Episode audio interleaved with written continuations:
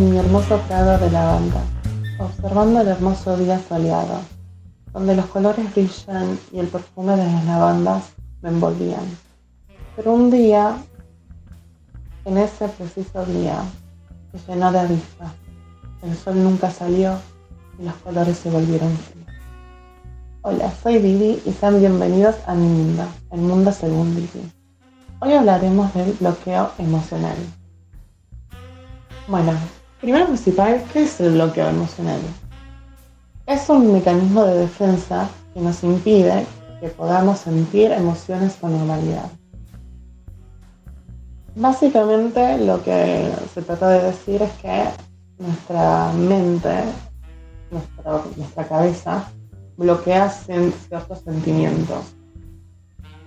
Pero, qué, qué fuerte, ¿no? Tipo, no es algo como que de repente un día aparece salido de, no sé, de una serie como Vampire's Diaries, o sea, Diario de un vampiro, que por si no saben, la serie gira alrededor de Elena, una humana, y los dos hermanos vampiros, Salvatore, ¿Qué tiene que ver con esto? Se estarán preguntando. Pues yo sé que seguramente se preguntarán qué tienen que ver los vampiros de Vampires Diaries con.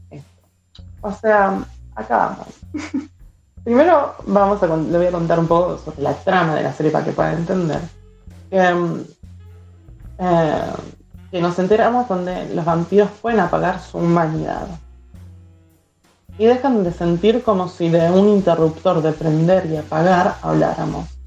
¿Se imaginan? Es muy loco, ¿no? O sea, yo siento que es como una, locura bastante peculiar poder apagar tu, tu, humanidad con un simple cerrar y abrir de ojos. O por ejemplo, también podemos ver en otras series y películas como Buffy la Casa de Vampiros, que por cierto es una de mis series favoritas y amo esta serie. Y si no la vieron, tienen que verla porque es una serie de los 90 que es maravillosa. Que donde si te volvías vampiro, dejabas de tener alma. Qué locura. bueno, algo así se siente con el vacío emocional. No sé si tanto como perder el alma, pero un poco es como perder ciertas emociones nos impide em, pensar con claridad y afecta a nuestras vidas cotidianas, a lo cual eso puede llegar a ser un gran problema en el día a día. Pueden ser niveles altos de angustia, de estrés, que con el pasar del tiempo se pueden volver crónicos. ¿Qué significa que se pueden volver crónicos? fácil. Em, que puede terminar siendo una sensación de por vida. Y creo que nadie quiere no sentir nunca más, porque puede pasar un montón de cosas que pueden causar em, muchas cosas entre ellos, como por ejemplo el conflicto de uno mismo. Bueno, Acá lo que les quiero contar es qué es lo que puede causar. Como dije, entre muchas cosas, eh, los conflictos familiares o sociales, rasgos de la personalidad como la timidez o la inhibición. O por general, mucho, mucho de esto puede pasar también por ciertos traumas, eh, como un estrés post-traumático, perdón, un estrés postraumático que eh, genera muchos sentimientos negativos y por ello puede generar no sentir o inhibir las lágrimas. Importante esto último, ¿no? Tipo, imagínense que... Más, no, no es algo lindo imaginar, pero de repente un día despertás los sentimientos que, que por lo general tenías en sí, a veces en ciertos casos desaparecen o se intensifica solamente uno de ellos y los otros desaparecen.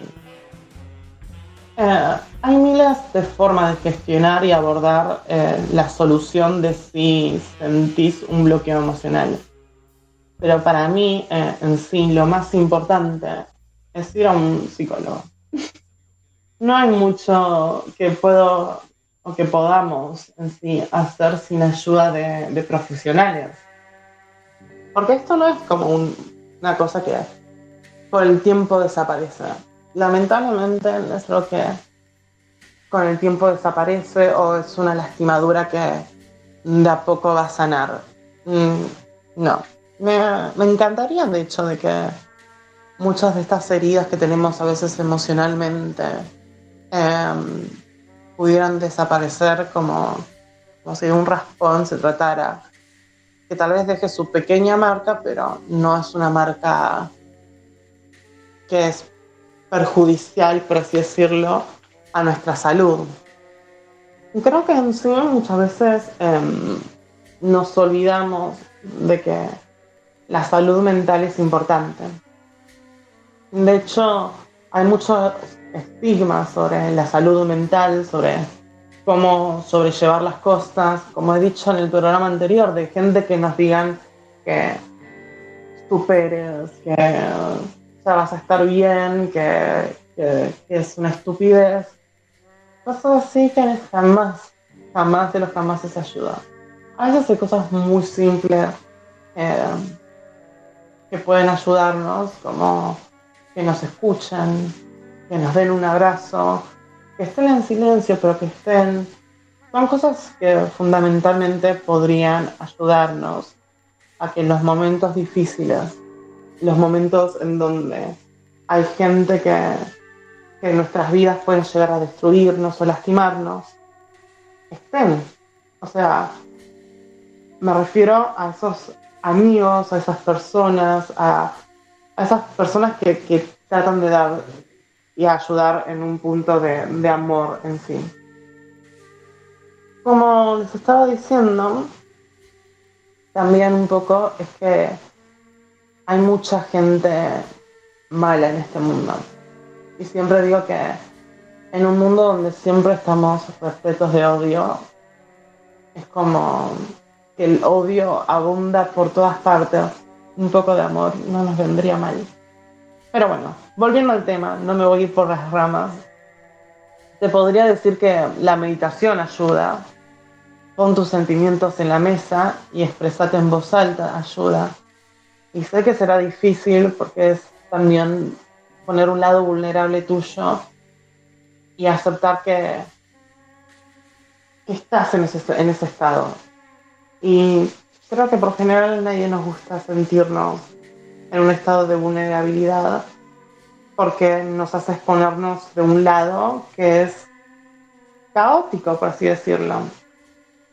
Bueno, entonces también recuerden que también es muy importante que exponerte exponerte a una persona que tengas confianza y que sepas que no te dirían alguna de las estupideces que acabé de decir anteriormente de vas a estar bien, que, se solucionará eh, de un abrir y cerrar de ojos, que no llores, es una, una idiotez. Para, para porque es algo hermoso llorar también, es descargar todas esas sensaciones de, irritación, de bronca, de tristeza, de angustia que no la sacamos en cierto punto, se nos volverá un vacío emocional. Pero bueno, en tanto yo y mi hermoso campo de lavanda ahora está lleno de insecticida, a lo cual todas las avispas creo que están muertas. y yo con algunas picaduras de avispas, donde duelen algunas y otras ya no tanto. A lo cual también me encantaría echarme a llorar como una niña, pero bueno, no puedo, estoy también con un hermoso vacío emocional. Y esperando que un día, de hecho estoy segura que voy algún día de esto, ver que el sol aún no vuelve, pero que en algún momento volverá. Pero lamentablemente en este momento el sol no volvió los colores tampoco. Pero algún día volverá. Estoy seguramente también que ustedes pasan por algo similar, donde su campo de lavandas estén oscurecidos, llenos de avispas. En algún momento esas avispas tienen que irse o tendrán que poner también pesticidas y poder volver a ver en algún momento el sol. Pero mientras tanto, hay una luna, creo. Detrás de toda esa oscuridad hay una luna que no ilumina como el sol, pero que ayuda a calmar esa sensación de soledad y de tristeza. Y aparte, como si dije, el sol volverá y la esperanza es la última en morir, ¿no? En fin, este fue el capítulo de hoy. Me encanta abrir las puertas a mi mundo y los quiero, les quiero mucho. Y por lo tanto, y por, ah, perdón, se me la lengua. y por lo tanto, les mando mucho amor, mucha suerte, muchos besos. Y nos vemos próximamente en el mundo según